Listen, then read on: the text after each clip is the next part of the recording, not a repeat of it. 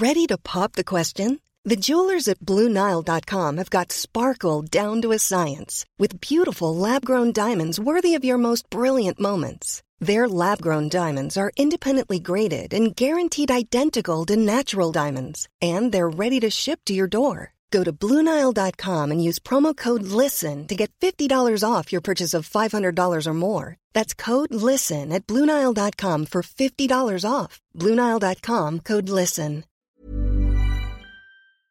Se van acercando las vacaciones y si tienes un bebé en casa, seguro que te preocupa cómo organizar sus comidas durante los viajes, los días de playa o las salidas a la montaña. Una opción cómoda y muy socorrida son los potitos de Nutriben, porque saben cuánto te preocupa dar a tu bebé tarritos nutritivos y con todas las garantías. Los potitos se preparan aquí en España con los mejores ingredientes, como frutas, verduras, carnes o pescados, y solo emplean aceite de oliva virgen extra. Esos ingredientes tal cual se trituran, cocinan y se envasan al vacío para su correcta conservación. Y ya sabes que igual de importantes son los ingredientes que lleva un alimento como los que no lleva. Los potitos de Nutriben son tarritos que no contienen sal, azúcares añadidos, almidón, colorantes, conservantes, gluten o aceite de palma. Recuerda que los únicos potitos son de Nutriben. Gracias a Nutriben y a su marca Potitos por apoyar los buenos contenidos en este podcast.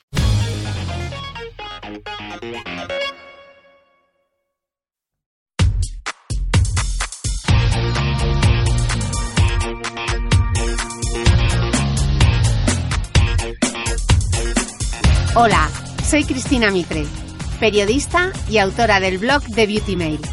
Bienvenidos a mi podcast, donde todas las semanas charlaré con los mejores expertos de la cosmética, la nutrición, el fitness y el bienestar, para que te sientas bien y te veas mejor.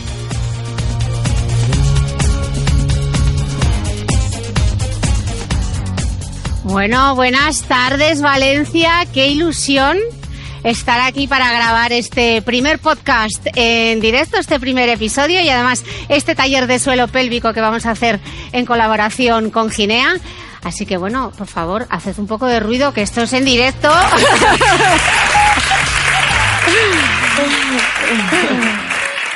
que se note. Así que gracias a todas por, por asistir, gracias a todas por liquidar las entradas en cuestión de 10 minutos. Eh, me hace muchísima ilusión. Quiero dar las gracias a Ginea por ofrecerme la posibilidad de crear esta serie tan increíble que ha sido Asuntos Internos, donde hemos descubierto tantas grandes cosas sobre nuestros úteros y nuestras vaginas. Y yo sigo en pie de guerra porque las mujeres nos autoexploremos. Y hoy de lo que vamos a hablar es del suelo pélvico. Y para hablar de suelo pélvico tengo a la mejor experta. Se ha venido hasta Valencia Laia Blanco. Ella es fisioterapeuta experta en el tratamiento de las disfunciones del suelo pélvico y codirectora de RAP Barcelona, que es un centro especializado en reeducación abdominal y pélvica. Es coautora del libro Rehabilitación del suelo pélvico femenino y además imparte clases en varias universidades de Barcelona. Así que Laia, millones de gracias por estar hoy aquí conmigo. A vosotras, a ti y a Ginea, por supuesto. y nos estrenamos en este primer taller, que espero que sea el primero de muchos, que nos lleve en plan roadshow por toda España. y mientras tanto, yo creo que tenemos que entrar en materia y explicar un poquito qué es esto del suelo pélvico de lo que tanto hablamos. Sí, tienes razón. Estaría bien contextualizar eh, porque mm, somos muchas, distintas y podemos venir con información muy distinta. Podemos no tener ni idea de lo que es el suelo pélvico, de hecho. Muchas veces se resume el suelo pélvico, para entendernos, como una hamaca, un sistema de tejidos. Sobre todo se habla de músculos, corrígeme si me equivoco, pero normalmente se habla de músculos que están en la base de la pelvis y que están para sostener a las vísceras, que no se nos vengan abajo las vísceras de abdomen y de la pelvis. La cuestión es que no son solo músculos. Es muy importante tener en cuenta que hay tejido conectivo, tejido muscular, tejido nervioso, hay distintos tipos de tejido y cada uno de esos tipos de tejido debe cumplir con una función es un equipo y cada uno en el equipo tiene que hacer la parte de trabajo que le corresponde. Cuando alguien falla, es cuando aparecen síntomas. Y entonces esta hamaca para lo que sirve es como para sujetar todo, ¿no? Para que no haya un prolapso, cuando te dicen prolapso del útero o prolapso de las vísceras. Exacto. Pues esto lo que sirve es que hay que tenerlo tonificado, ¿no? Pero tampoco nos podemos pasar de tono. Exacto. Eh, la cuestión es que la función más conocida del suelo pélvico es esta que hablábamos del suelo, una estantería, digamos, para que no se nos vengan abajo las vísceras. Pero en realidad debe cumplir con funciones que parecen un poquito contradictorias. O sea, en realidad eh, debe debe permitir, por ejemplo, que los esfínteres estén cerrados mientras se está llenando la vejiga o cuando ha llegado un bolo fecal al recto, y que los esfínteres hagan su trabajo y nos permitan no estar evacuando cuando no sea socialmente adecuado. Y en el momento en que nos parece estupendo, ahí sí evacuar. O sea, ese juego de presiones, de cierres y aperturas es delicado y implica estructuras muy claro, complejas. Pero la mayoría lo hemos estado haciendo mm, sin pensarlo mucho, o sea, de forma natural porque te sale. O sea, yo no recuerdo a mi madre que me dijese sostiene el suelo pélvico o aprieta el suelo pélvico o claro, lo hemos hecho de forma innata, ¿no? No, es un aprendizaje que hemos hecho cuando nos han enseñado a sacar el pañal. Cuando, cuando íbamos con pañales, cuando éramos pequeñas, en este caso hablo de pequeñas, eh, eh, lo que ocurría es que llevábamos el pañal seco y de repente uh, se llenaba de pis, no íbamos goteando todo el tiempo. La vejiga se llenaba de orina y en un momento determinado se producía un reflejo de micción y se vaciaba. Entonces lo que nos enseñaron en su momento es a posponer, a diferir ese momento. Y, y, solo hay manera de hacerlo cerrando un poquito los esfínteres, o sea, contrayendo los músculos del suelo pélvico y yendo en ese momento corriendo al lavabo. Luego ya vamos siendo capaces de diferir con más tiempo. Claro, pero por ejemplo, nosotros vamos al gimnasio y estamos trabajando eh, los abdominales, estamos trabajando el glúteo, pero nadie se para a pensar, claro, si es un músculo o un conjunto de músculos, es una cosa que hay que ejercitar, pero ¿en qué momento? Ese es un temazo. Ese es el gran temazo. Porque el tema es que muchas veces se habla del suelo pélvico como si fuera un ente solo, ahí abajo de, de la pelvis, al final de todo del tronco, y como si hubiera que entenderlo y tratarlo como eso, como un ente único, individual, cuando en realidad forma parte del core. Hoy en día se está hablando más del sistema core, eh, que es la faja abdominal. Exacto, el sistema core es el sistema de músculos profundos que tenemos, que, eh, que son, forma las paredes de la cápsula que, que hay en nuestro tronco. O sea, la zona de abdomen, eh, por ejemplo, antes se hablaba solo de los abdominales, que era importante tener bien los abdominales para que no nos doliera la espalda. Por ejemplo, pues hoy en día se ha evolucionado y se habla de core porque son abdominales, más suelo pélvico, más unos músculos muy profundos que tenemos por aquí atrás en la espalda y diafragma. Ese es como los músculos que forman la cápsula del tronco que contiene las vísceras y da estabilidad a las vísceras. Y entonces todo eso, ¿cuándo hay que empezar a trabajarlo? Porque si no lo hemos hecho desde la infancia. Claro, ese es otro temazo. Hoy vamos a estar abriendo melones todo el rato. la cuestión es que uh, a partir de cuándo hay que entrenar el suelo pélvico, ¿no? Eh, muchas veces se pregunta y lo ideal en realidad sería que desde pequeñitas conociéramos que tenemos un suelo pélvico y nos lo supiéramos sentir y lo tuviéramos integrado en el esquema corporal. Porque eh, cuando una niña pequeña empieza a explorarse, eh, empieza a, tocarse la zona genital, el ano, todo el periné, muchas veces los adultos con toda la buena intención del mundo eh, le, le, limitan, le dicen, no, no, no, saca la mano, ¿de acuerdo? Es por, por miedo a que se ponga en evidencia delante de otras personas. Es un tema de tabús y los tabús los transmitimos de mayores a niños. Esa niña, si es muy obediente, no va a volver a poner la mano en esa zona y no va a tener ni idea de saberse ni sentir el suelo pélvico, porque no, sea, no solo no se ha podido tocar, sino que en su casa no se ha hablado nunca del suelo pélvico y en la escuela tampoco. La educación física que hacemos en las escuelas nos habla de glúteos, nos habla de muslos, nos habla de espalda, de brazos, pero de suelo pélvico nunca. Mm. Entonces es una lástima porque si tuviéramos integrada esa parte del cuerpo en nuestro esquema corporal nos daríamos cuenta de que es una parte del cuerpo que trabaja junto con otras. Por ejemplo, cuando tú haces mucho fuerza en el gimnasio o, en tu vida cotidiana. Cogiendo las bolsas o lo que sea, levantando algo que pesa mucho, no solo haces fuerza con el brazo, necesitas reclutar abdominales o mm. incluso músculos de las piernas. Se produce una transmisión de fuerzas. Y el suelo pélvico está incluido en esas cadenas de músculos que deben trabajar en, la vida normal del running, del esfuerzo de, de, de, un cantante, de un profesor, de una enfermera que hace toser o estornudar. El suelo pélvico debe estarse activando y si tú eres consciente de que se mueve y que se activa y sabes cómo hacerlo, entonces lo usas. ¿Y cómo conecto yo mentalmente con mi suelo pélvico? ¿Cómo lo tengo que visualizar?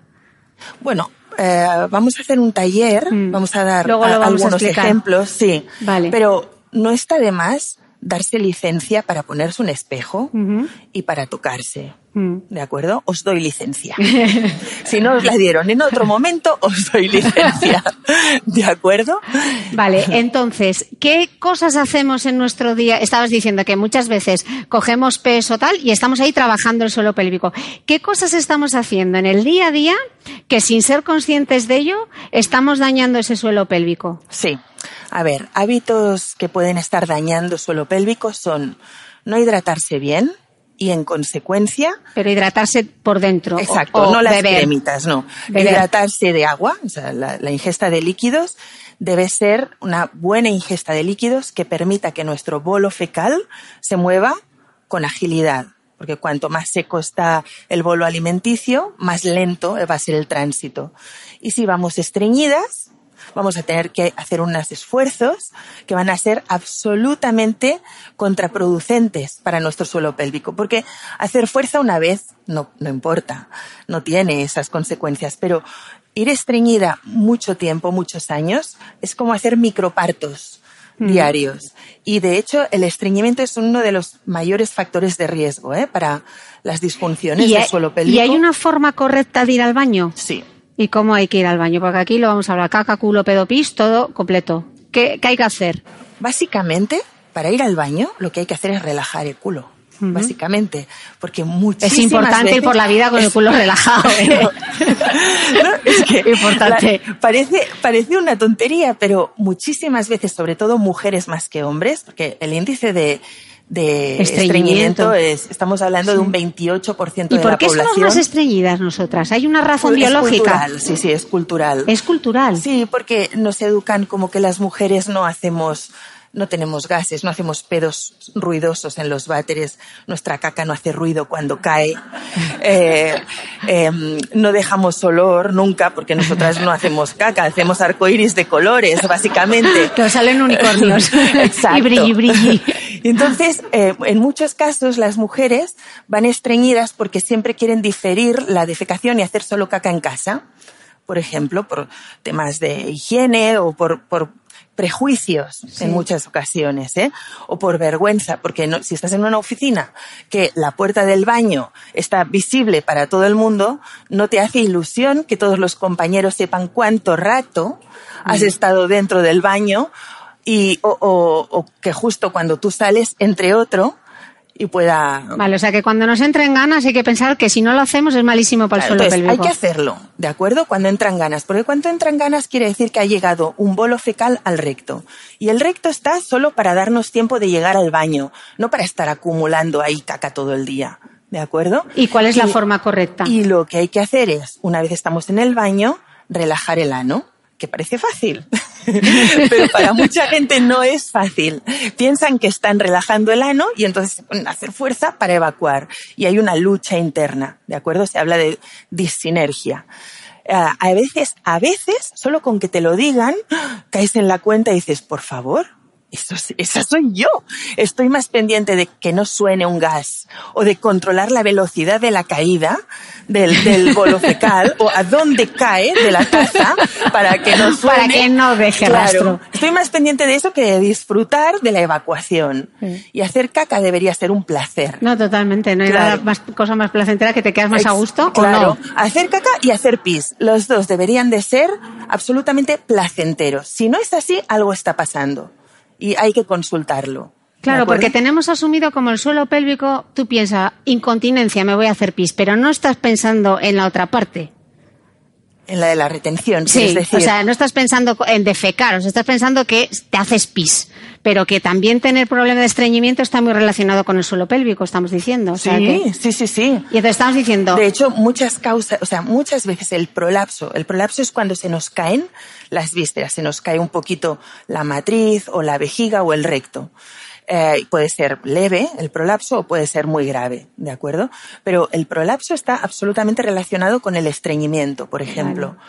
Eh, la, la, cierta incontinencia de orina también. Y cierta eh, incontinencia anal también, porque hay gente que aprieta tanto que se acaban dañando los nervios de la zona. Y entonces, por ejemplo, con las pérdidas de orina, ¿cómo sé yo qué es y qué no es incontinencia? O sea, que se me escapen unas gotitas, que vaya a estornudar y tenga que cerrar las piernas, que vaya corriendo y de repente note, uy, he mojado.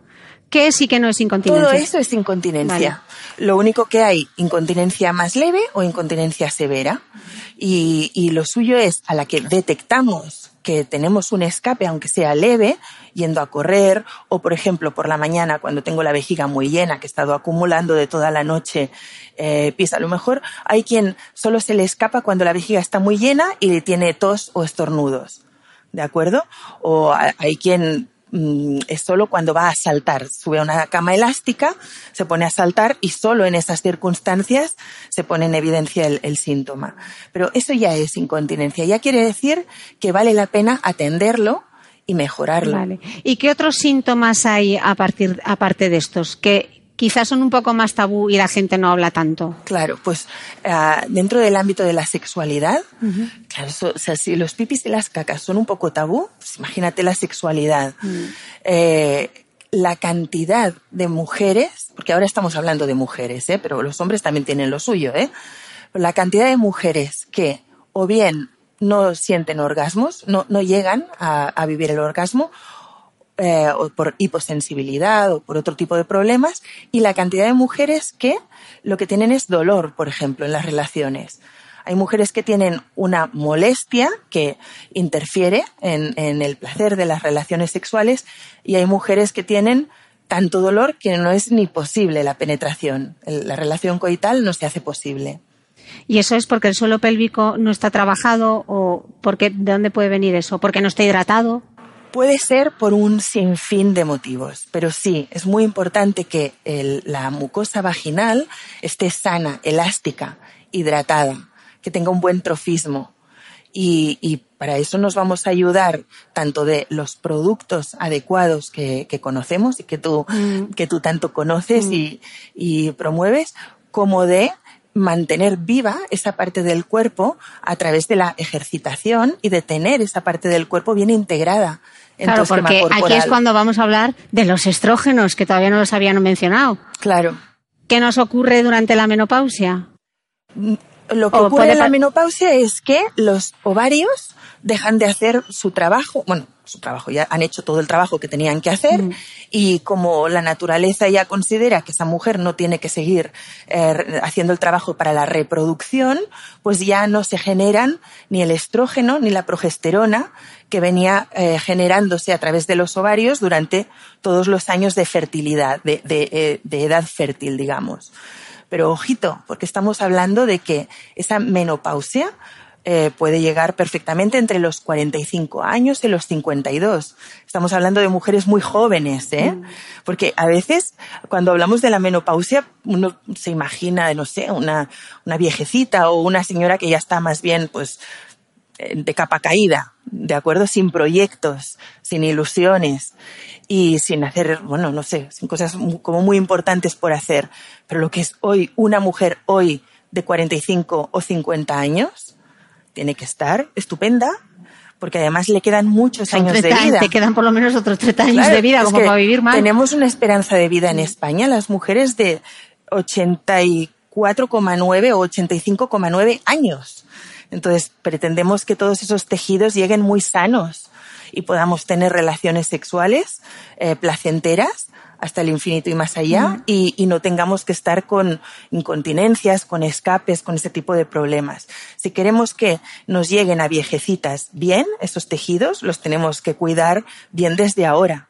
Sí, porque aparte de esa sequedad vaginal, no solo se puede producir con la menopausia, se puede producir también en el posparto, ¿no? Con la lactancia materna. Es que el posparto, de hecho, implica, es como una menopausia transitoria. hay estrógeno. Es, es, eso lo que ocurre. Entonces se produce cierta atrofia. De hecho, en muchos casos, en el posparto, las mujeres sienten dolor al querer reanudar las relaciones sexuales y muchas veces no es por, por que haya una cicatriz o una episiotomía que esté hipersensible o molesta en muchas ocasiones, es por la sequedad, en muchas ocasiones. Entonces, cuando les aconsejamos que se apliquen el producto adecuado, mm. se acabó de forma inmediata, se acabó el dolor. ¿Y el, ¿Y el vaginismo entonces qué es? Eso es otra entidad. El vaginismo es eh, una un espasmo que se produce en la musculatura del suelo pélvico cuando solo ocurre en algunas mujeres y es un espasmo de origen psicológico, ¿de acuerdo? El vaginismo uh, se corresponde con esa contracción no voluntaria y no consciente de la mujer que tiene eh, por algún motivo, o sea, interpreta su cerebro por algún motivo que tiene que protegerse. Hay un miedo, ¿de acuerdo? Eh, en ocasiones, un vaginismo puede producirse después de una experiencia negativa, como por ejemplo una agresión sexual, ¿de acuerdo? Pero en muchas, muchas ocasiones, el vaginismo eh, lo vive la mujer desde las primeras relaciones sin haber tenido ningún tipo de agresión, ¿eh?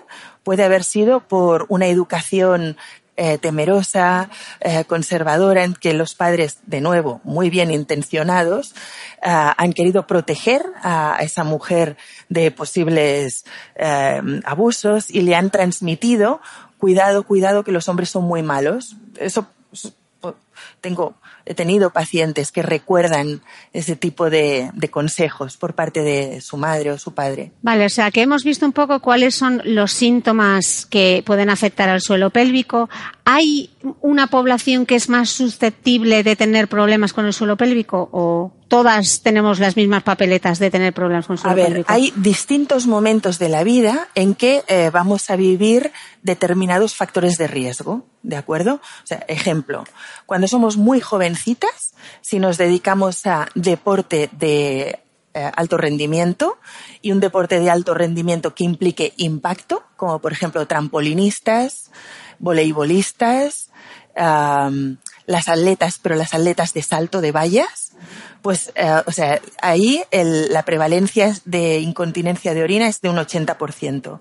Oye, yo diciéndoles a mis sobrinas que jugase mucho al vóley, que es buenísimo para bien. la No, no, pero es que es fantástico jugar a vóley ¿eh? y hacer todo esto. Estamos hablando de personas que se dedican de forma profesional, vale. o sea, de personas que, que están entrenando cinco y seis horas al día. Claro, es que es, el deporte de alto rendimiento no tiene nada que ver con el deporte y la actividad física saludable, ¿eh? Vale. Pero, o sea, lo he puesto como ejemplo porque hay edades para todo, porque estos son niñas, eh, ah, y las gimnastas, uh -huh. las de gimnasia rítmica también. Eh, algunos estudios hay con niñas de 12 años, de 16 años, 18, que por supuesto no han tenido hijos. ¿De acuerdo? Claro, porque esto le puede pasar a cualquier mujer independientemente eh, de si ha tenido hijos o no ha tenido hijos. Nos en, el pasar... caso, en el caso de ese tipo de deportes y practicados con tantísima intensidad y sin hacer nada para compensar ese, ese esfuerzo, pues sí, incluso a esa edad que tenemos el cuerpo mejor que nunca. Vale, entonces yo tengo ya síntomas, veo que estornudo y se me escapa, o salgo a correr y noto unas gotas. ¿Qué hago? ¿A quién acudo? Pues lo primero que hay que hacer es acudir al ginecólogo porque lo primero que hay que hacer siempre es descartar cualquier problema orgánico, digamos, ¿de acuerdo? El ginecólogo tiene que ver que no haya ninguna cosa mala, ¿vale? Que, que no haya una infección, que no haya una tumoración, ¿de acuerdo? Que no haya un prolapso muy importante. Bueno, primero el ginecólogo, pero cuando el ginecólogo nos dice, ok, lo tienes todo bien, está todo bien. Entonces no te conformes. Si tienes algún síntoma, sigue, sigue, busca en internet, llama a puertas, sigue preguntando. ¿De acuerdo? Porque los ginecólogos tienen especialidades. Es como, como todas las ramas de, de la medicina. Un, un, ginecólogo no sabe de toda la ginecología. Un ginecólogo sabe mucho de lo que le haya dado por especializarse más. Puede ser obstetra, puede ser experto en, enfermedades de transmisión sexual, puede ser em, experto en temas de menopausia. O sea, puede saber de cosas muy distintas. Y lo que hay que hacer es seguir buscando. Y ante la duda, ponerse en contacto con los fisioterapeutas expertos en suelo pélvico. Y hay una asociación o una web, ¿no? De referencia, ¿no? hay colegios de, fisioterapia, en los colegios de fisioterapia, los colegios profesionales, eh, por ejemplo, en el Colegio de Fisioterapia de Cataluña hay un, departamento que representa a la fisioterapia de, suelo, pélvico. y estoy segura de que en otros colegios también hay representantes. Y también hay una asociación de, fisioterapia, no son o sea, española. Eh, y, si no también eh, la CEFIP, la Sociedad Española eh, sobre pelviperineología. También pondremos todos los links en las notas del podcast. Y en esa primera consulta nosotros vamos al fisioterapeuta experto en suelo pélvico. ¿Qué nos va a hacer en esa primera consulta? Pues no te sorprenda que esté mucho rato hablando contigo, ¿de acuerdo? Porque eh, antes de ponernos con las manos en la masa necesitamos tener mucha información que es valiosa. De hecho, ah, información que a veces no sabes ni a quién dársela. Hay síntomas que uno, por ejemplo, ah, hay mujeres que dicen, por fin, por fin le han dado importancia a algo que yo veía que estaba pasándome algo raro y, no sabía ni a quién comentárselo y cuando se lo he comentado al ginecólogo me ha mirado con cara de como, ¿y a mí qué, me cuentas? Un, ejemplo, de repente, de, ir a hacer pis a los servicios públicos y no apoyarte y tener un chorro lineal, sin salpicar nada ni hacer lío, a de repente después de tener hijos, por ejemplo, o a la que te vas haciendo un poquito más mayor, que empiece a salir como un aspersor, el pis. Las cataratas del Niágara. Eh, tipo aspersor, tipo ducha. Y entonces ahí empiezas a explicarte por qué a veces está tan salpicado el, pis. Porque hay gente que no lo está haciendo adrede. Están realmente intentando apuntar, pero aunque se acerquen a, la taza del váter. Este es el momento que todo el mundo está diciendo, ostras, a mí eso me pasa. o no. Claro. y, o si no te pasa, lo has visto que has dicho, pero ¿qué pasa aquí? Tampoco es tan difícil, ¿no? Apuntar dentro de la taza, pues hay gente para la que es muy difícil. Y es porque hay turbulencias, porque la, la uretra se ha caído un poquito. When you're ready to pop the question, the last thing you want to do is second guess the ring. At BlueNile.com, you can design a one-of-a-kind ring with the ease and convenience of shopping online. Choose your diamond and setting. When you find the one, you'll get it delivered right to your door. Go to Bluenile.com and use promo code LISTEN to get $50 off your purchase of $500 or more. That's code LISTEN at Bluenile.com for $50 off your purchase. Bluenile.com code LISTEN. Ever catch yourself eating the same flavorless dinner three days in a row? Dreaming of something better? Well, HelloFresh is your guilt free dream come true, baby. It's me, Gigi Palmer. Let's wake up those taste buds with hot, juicy pecan crusted chicken or garlic butter shrimp scampi. Mm. Hello Fresh. Stop dreaming of all the delicious possibilities and dig in at HelloFresh.com. Let's get this dinner party started.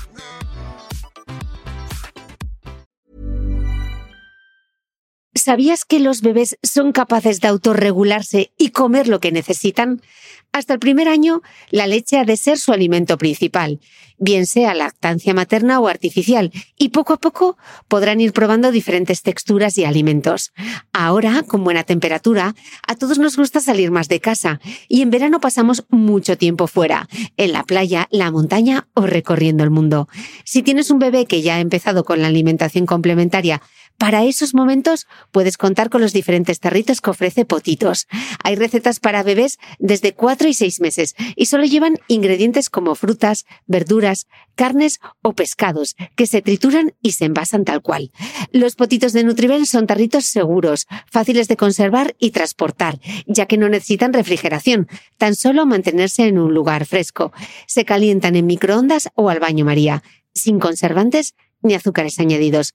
Gracias a Nutriben y a su marca Potitos por ser nuestro mecenas del mes.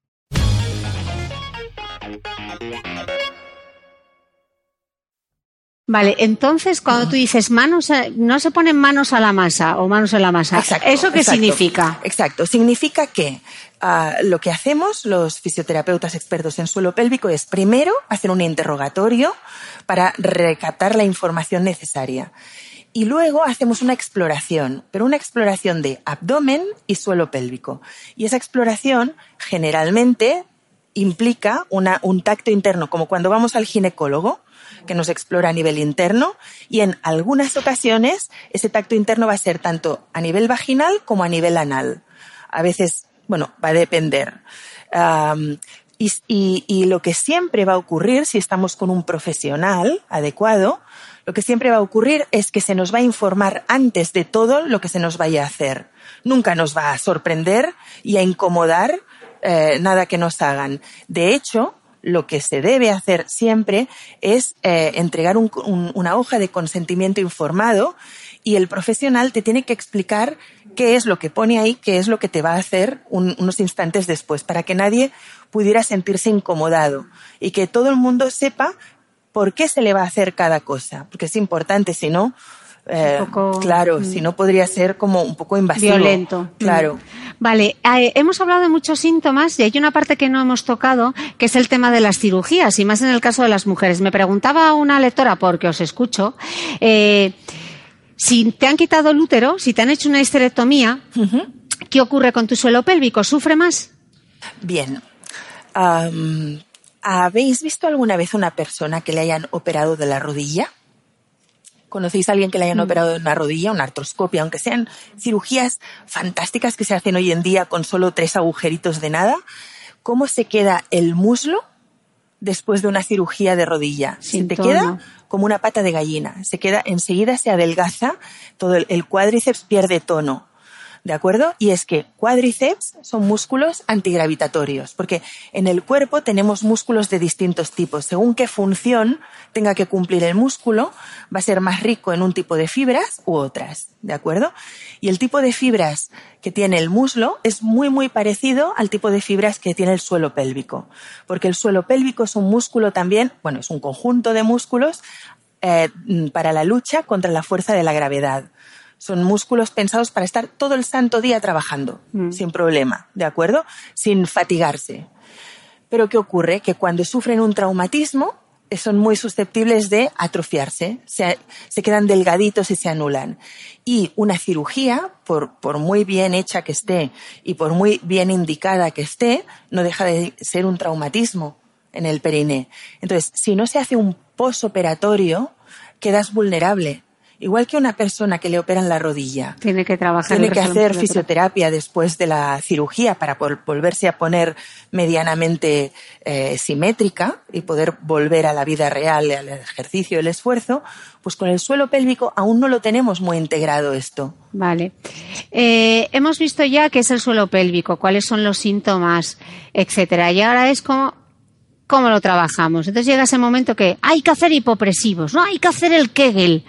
A ver, ¿qué es, ¿qué es este Kegel? ¿Quién era Kegel? Vale. ¿Y qué es? Bueno, los ejercicios de Kegel son los eh, ejercicios simples, es muy fácil subestimarlos porque es algo aparentemente muy simple, que consiste en activar la musculatura del suelo pélvico como si tuvieras la intención de detener, podríais hacerlo ahora mismo, por favor, detener. Las que estáis en casa escuchándonos, vamos a hacer el ejercicio, venga, todos aquí. Estés sentada o estés de pie, puedes imaginarte que estuvieras a punto de tener un escape y no te interesa en absoluto. Estás en unas circunstancias sociales en las que no te interesa. Entonces, cierra tu suelo pélvico, tanto a nivel anal como vaginal, ¿de acuerdo? vamos a mantener el cierre y sobre todo no vamos a dejar de respirar. Porque no, es, compatible con la vida, ¿vale? Si no, ¿vale? Y entonces vamos Es que nos estás pidiendo mucho, Laia. Relaja el culo. Aprieta tal. Es que es mucha información, ¿eh? Sí. Además, es importante cuando se hacen los ejercicios de Kegel o se conocen también como entrenamiento muscular del suelo pélvico, ¿de acuerdo? Es lo mismo. Pues cuando se hacen los ejercicios de Kegel es importante no utilizar músculos parásitos, o sea, no hay que estar activando los glúteos, ni los aductores, ni, ni los maseteros, ni, ni, ni bajar los párpados, ¿de acuerdo? Simplemente parece que hagamos muy poquita fuerza, pero lo interesante es utilizar la musculatura que sí debe darse por aludida, focalizar bien el esfuerzo en ese grupito de músculos. Vale, ¿y esto cuánto hay que hacerlo? O sea, ¿vale con que voy en el coche para la oficina y digo, venga, lo voy a apretar? ¿O estoy en una reunión, venga, lo aprieto? ¿Cuáles son las... un truco general para que, vamos a ver, ¿cómo se igual que decimos, hay que hacer siete series de 15 repeticiones con mancuernas de dos kilos y medio. ¿Cómo hacemos el Kegel? Cuando pretendemos eh, mejorar el estado de esa musculatura, porque partimos de una situación no ideal y queremos mejorarla, lo que solemos proponer a las pacientes es, en tres momentos distintos del día, hacer 10 contracciones de suelo pélvico. ¿De acuerdo? Entonces, lo que debemos hacer los profesionales con el paciente es ajustar cuánto tiempo puede hacer bien ese trabajo esa persona. ¿De acuerdo? Mm. Entonces, lo que vosotras podríais hacer es empezar por lo seguro. Empezar por poco. 10 contracciones de 5 segundos. ¿De acuerdo? 10 contracciones de 5 segundos, pero 5 segundos de intensidad y sin dejar de respirar. ¿Vale? O sea, 5 segundos que... Ah, Durante 5 segundos estás conteniendo, conteniendo, conteniendo y sueltas. Y hay recuperación. Y descansas. o no, todo seguido. descansas cinco segundos. Vale. Y vuelves a contraer cinco segundos más. Así es fácil de recordar. Vale. Si cuando llevas siete contracciones, seis o siete contracciones, ves que estás fatigada y es como que no te responde la musculatura, entonces permítete descansar el doble de tiempo de lo que has trabajado. ¿De acuerdo? O sea, si hacemos contracciones de cinco segundos, podemos descansar hasta 10 segundos. ¿De acuerdo? Luego volvemos a hacer contracción de 5 segundos y descansamos 10 segundos. Y esto lo repetimos 10 veces. Vale. ¿Vale? en tres momentos distintos del, día. Vale, pero con esto seguro que me vas a decir que no es suficiente. Vale. Exacto. Entonces llegan ahora los primos, los hipopresivos. ¿Qué es eso de los hipopresivos pero, o no? Pero vamos a ver, o sea, mm. los ejercicios de Kegel son fantásticos, pero es algo hecho así, es muy artificial. Hecho así, no sirven para nada. En realidad, lo que deberíamos hacer es los ejercicios de Kegel para tener bien espabilada esa musculatura, para que sea ágil mm. cuando le enviamos una orden, que al músculo le resulte fácil, ¡pam!, hacer la contracción, ¿de acuerdo? Pero en realidad lo interesante sería aplicarlo en un momento de esfuerzo. O sea, cuando estás con esa mancuerna que mm. decías, yo quiero que levantes la mancuerna mientras cierras suelo pélvico. Madre mía, vale. Ahí, o sea, ahí, ahí va a estar el reto de lo que vamos a hacer después. Vale. Y en cualquier, o por ejemplo, cuando estamos cogiendo una bolsa. Claro, una mancuerna, el cochecito del bebé o ah, cuando vas a hacer un estornudo. Yo quiero que en los momentos de esfuerzo de tu vida, ah, de forma automática, Te salga se produzca esa contracción. De hecho, cuando las mujeres, o sea, cuando las personas tenemos bien el suelo pélvico y, el abdomen, se hizo un estudio muy bonito en que eh, se vio, se les dio, se les dio unas cestas a señoras. De las 100 señoras, la mitad tenían incontinencia y prolapso y la otra mitad estaban estupendas. Y se dieron cuenta de que cuando se les lanzaba una pelota a estas señoras, las que no tenían incontinencia ni prolapso, resulta que antes de que la pelota cayera en su cesta, habían hecho una pequeñita contracción de suelo pélvico. Y no eran ni fisioterapeutas, ni eran señoras que hubieran pasado por rehabilitación. Eran señoras estupendas, normales, que no tenían incontinencia, ¿de acuerdo? Porque cuando todo va bien, de forma espontánea, eso ya ocurre. Lo que pasa es que hay algunos factores de riesgo que pueden desprogramar esas cosas, como un parto, el estreñimiento crónico, ¿Qué más? ¿Qué más? ¿Qué más? Mm, eh, esfuerzos repetidos, muy, muy, muy exagerados. Hay gente que tiene que hacer esfuerzos muy importantes en su vida laboral, por ejemplo. Vale. Ok, eh, y entonces los hipopresivos, ¿no? Los hipopresivos. Los ¿Qué son? hipopresivos, pues mira, nos encanta que estén muy de moda. Estamos encantadas de que se- haya una moda saludable, ¿de acuerdo?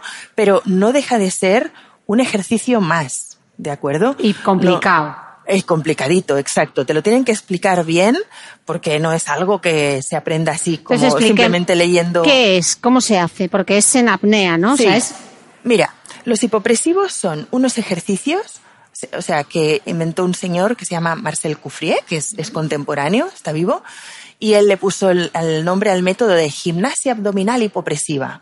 Y son así, como el nombre, ¿de acuerdo? Ah, la cuestión es que en determinada postura, que siempre va a tener unos factores en común esa postura, ¿de acuerdo? Autolongación, como si quisieras parecer muy alta, muy alta, y con unos músculos en tensión, por eso se ponen siempre los brazos en jarra, como si quisieras separar las escápulas y llevar los codos hacia los lados, hacia afuera. Ah, en determinada postura eh, se te pide que realices una eh, apnea expiratoria, o sea, que cojas aire, que saques todo el aire y que cuando has sacado todo el aire hagas como si te quisieras hacer delgada. ¿De acuerdo? Como si te Mm. Eso quisieras se nos hacer da fenomenal. delgada como un galgo, claro. Como si quisieras abrocharte un pantalón Talón. que no entra y tuvieras que esconder la tripa, pero sin aire en los pulmones. ¿De acuerdo? Entonces, no es fácil de hacer así como así. Es, es interesante tener un monitor, un, un tutor, alguien que te dé cuatro indicaciones para asegurarse de que estás haciendo realmente una presión, generando una presión negativa en el abdomen. O sea, que las vísceras estén viéndose succionadas hacia arriba, que esa es la gracia del hipopresivo.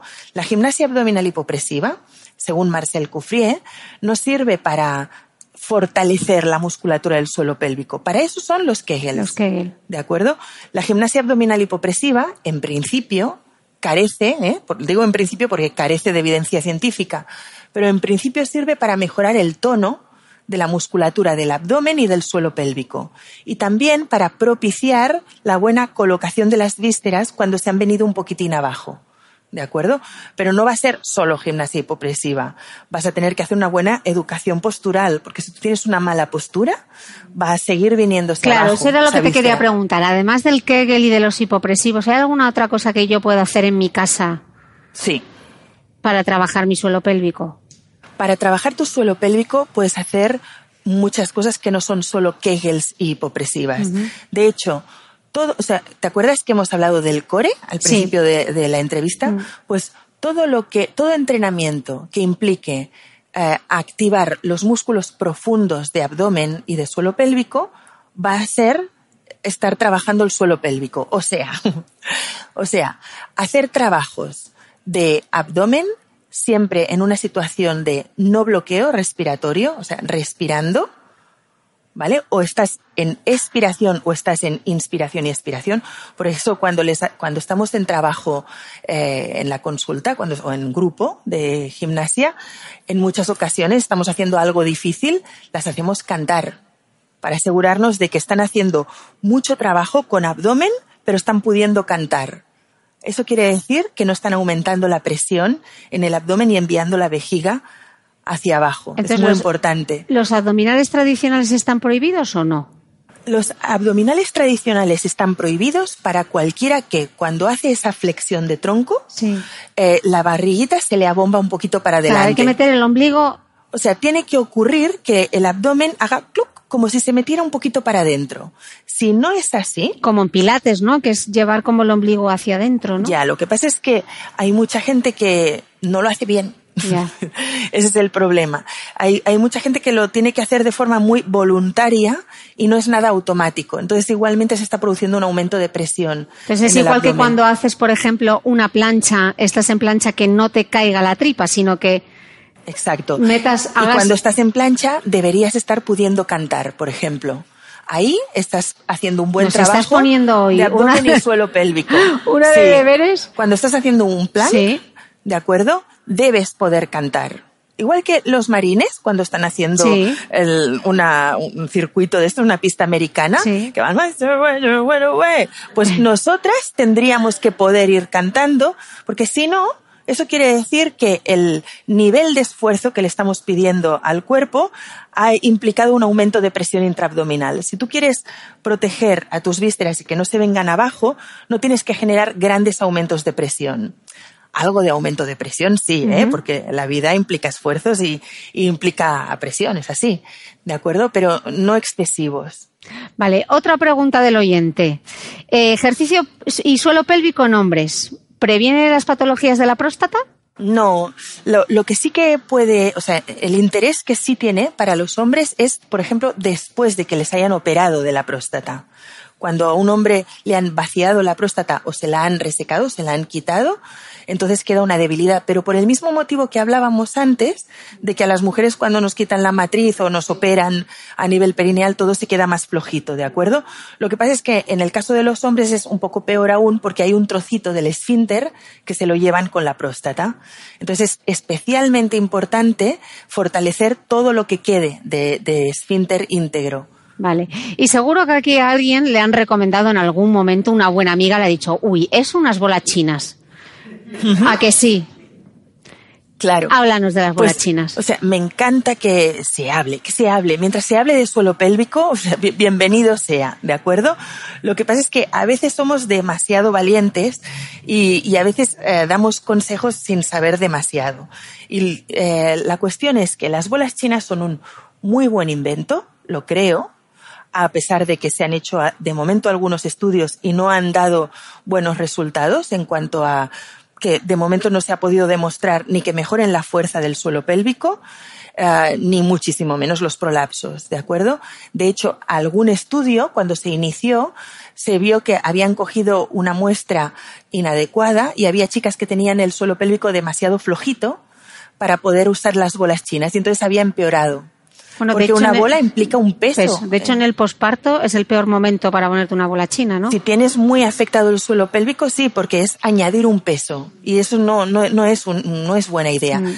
Las bolas chinas, para nosotras, tienen mucho más interés en el caso de mujeres que no tienen muy integrado ese, ese suelo pélvico para de repente sentírselo. Tiene más interés para mejorar el esquema corporal por el hecho de ponértela, quitártela, ponerte un hidratante, o sea, el hecho de mantener viva y, y ser consciente de esta parte del cuerpo, ya solo por eso, por eso digo que es un buen invento. Vale.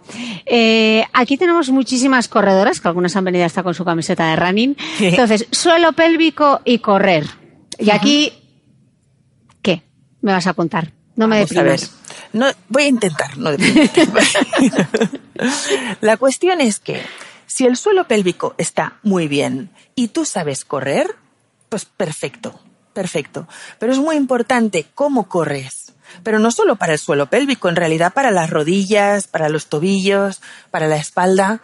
La cuestión es que em, si vamos a correr, miremos de compensar el impacto que supone. ¿De acuerdo? Y compensémoslo haciendo un buen entrenamiento de Kegels, de esas contracciones. ¿Y por qué no hacer algún hipopresivo antes y después? Tres hipopresivos antes de correr, tres hipopresivos después de correr. Estoy hablando de, una mujer que no tiene ningún síntoma de suelo pélvico, ¿eh? Una mujer que está perfecta, estupenda, y entonces quiere correr. Pues para que puedas correr más tiempo sin que aparezca el síntoma, compensa entrenando. Y los ejercitadores, por ejemplo, del suelo pélvico, todos estos que hacen como una electroestimulación y que eh, se ven a través de una app, ¿esos son una buena idea? ¿Funcionan? Es que eh, eh, creo que estos ejercitadores que me hablas, más que una electroestimulación, hacen una vibración, Sí, ¿no? perdón, sí. Sí, pues eh, sí, eh, para según qué tipo de mujeres son buena idea, porque hay mujeres que se van a motivar más si tienen un, un dispositivo que les está registrando cuánta fuerza, cuánta fuerza hacen o, eh, bueno, los logros. Hay gente que es competitiva en el buen sentido de la palabra, hablo, ¿eh? Y que haya un registro y que y, y ver cómo mejora de, de un día o, sea, o de una semana a la otra, la va a motivar para entrenar. Pero lo ideal es que alguien nos haga un estudio del suelo pélvico y nos diga si realmente... Si lo estamos haciendo bien, Vale. porque el peligro que tienen algunos de estos dispositivos eh, es que estés haciendo la fuerza hacia abajo, sea, que estés haciendo mal la fuerza. Hay mujeres que creen estar contrayendo el suelo pélvico cuando en realidad lo que están haciendo es empujar el suelo pélvico. Y lo que debería ocurrir es que se produzca un cierre y un movimiento hacia adentro cuando lo estamos haciendo bien. Vale. Y otra pregunta del oyente que me ha parecido súper interesante y que es algo que estamos hablando mucho en redes sociales. La copa. ¿Puede producir la copa eh, un prolapso del útero?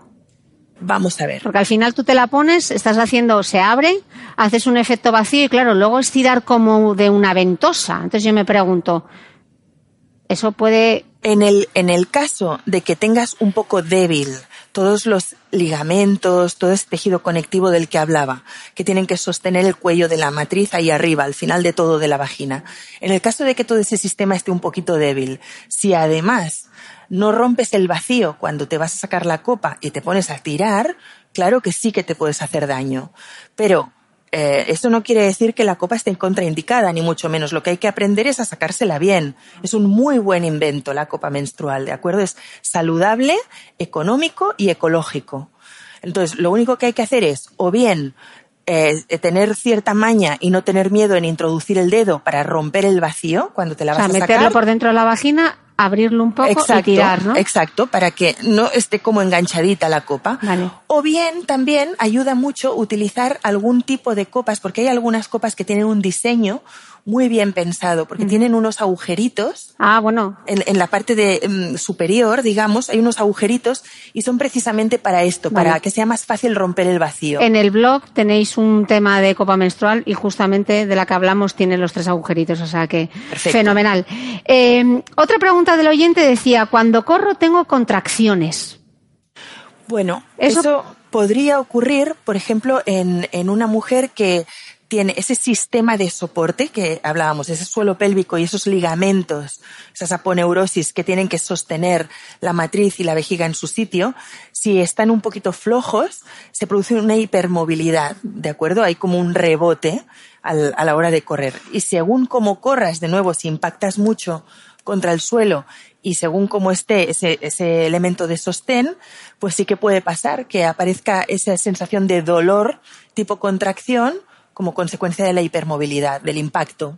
Hay un tema que no hemos sacado, que también es importante, que lo hablamos un día en el Instagram, la pubalgia, que nos suele ocurrir bastante a las mujeres que corremos. ¿Qué es la pubalgia y qué relación tiene con el suelo pélvico? Bueno, en realidad la pubalgia, o sea, por ejemplo, después de... La pubalgia el es cuando te duele por aquí, Mm. para quien no lo haya... durante el embarazo o en el posparto puede, puede que haya una pubalgia porque hay una hipermovilidad en los ligamentos que estabilizan esa articulación, están más, más laxos, más blanditos por las circunstancias hormonales y entonces hay una, un exceso de movilidad en esa zona y hace que se pueda producir una inflamación de la articulación. Pero mm, la pubalgia, eh, en, en realidad, ¿qué es la pubalgia? Pues dolor en el pubis, ¿de acuerdo?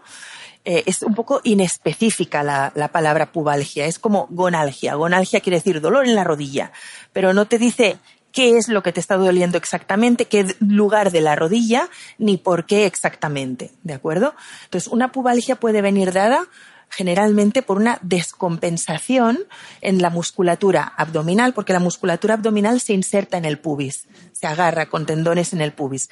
Y la musculatura de los aductores, por ejemplo, también.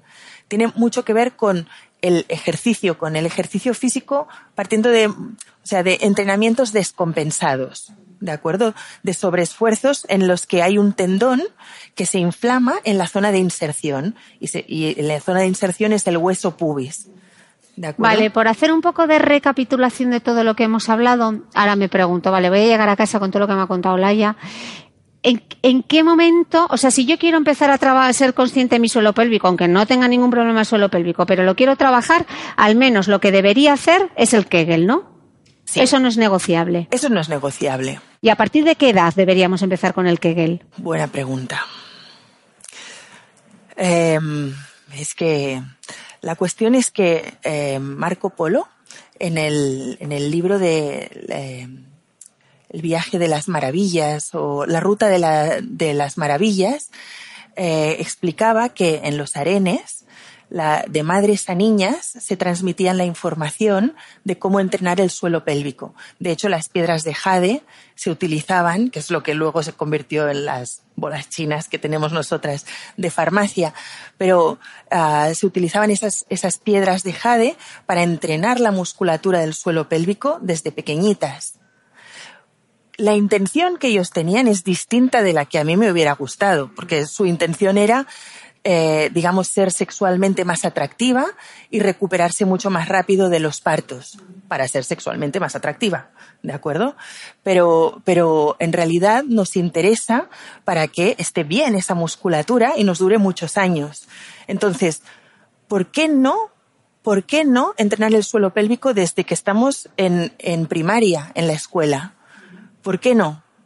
hacer estos, eh, estos ejercicios sencillos que, que vamos a hacer hoy, ¿por qué no hacerlos en la escuela con un profesor de gimnasia de educación física? Porque no deja de ser una parte del cuerpo. Vale, y antes de entrar en el taller, si tuvieses, eh, bueno, para las que están en casa, que vamos a intentar grabar también el taller para que ellas luego puedan hacerlo también en su casa, si tuvieses que dar una recomendación, si tuvieses que elegir un titular de esta conversación que hemos tenido, ¿qué, qué les dirías a las mujeres? Que, mm, que no se conformen, que si existe algún síntoma que les llame la atención, que no den por sentado que por el hecho de ser mujer o que por el hecho de ir haciéndose mayor tienen que tener ningún dolor ni ningún escape. Porque en muchas ocasiones, en la mayoría de ocasiones, cuando es funcional, tiene, tiene una solución sencilla. Lo que pasa es que tienes que llegar al profesional adecuado y eso aún no es del todo fácil, porque no, no abundan muchísimo los expertos en suelo pélvico. ¿De acuerdo?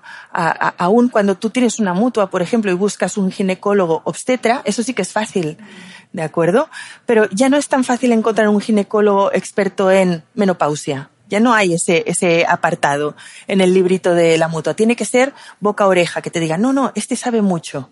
Pues con los fisioterapeutas eh, aún está, estamos en esa, en esa fase en la que aún no es del todo fácil reconocer dónde están todos los fisioterapeutas que están formados, que va viendo cada vez más. En España hay muchas formaciones de suelo pélvico. La verdad que tenemos la suerte de que este es uno de los países en los que empieza a haber un buen, buen ejército de fisioterapeutas formados, ¿eh?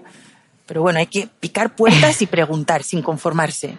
Así que, amigas, el mensaje de hoy es sed inconformistas. Eso es.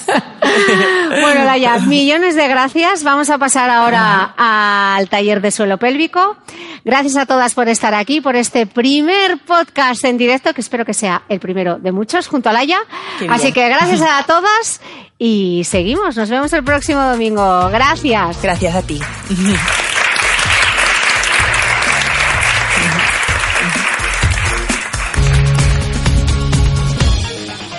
Si te ha gustado este capítulo, no dudes en compartirlo en tus redes sociales. También me ayuda si me dejas un comentario y me regalas unas estrellas en iTunes, porque todo suma y tu apoyo me da impulso para seguir creciendo. Ya sabes que a diario me puedes seguir en mi blog de beautymail.es y en mi cuenta de Instagram y Facebook, donde me encontrarás como de Beautymail. Hasta el próximo domingo.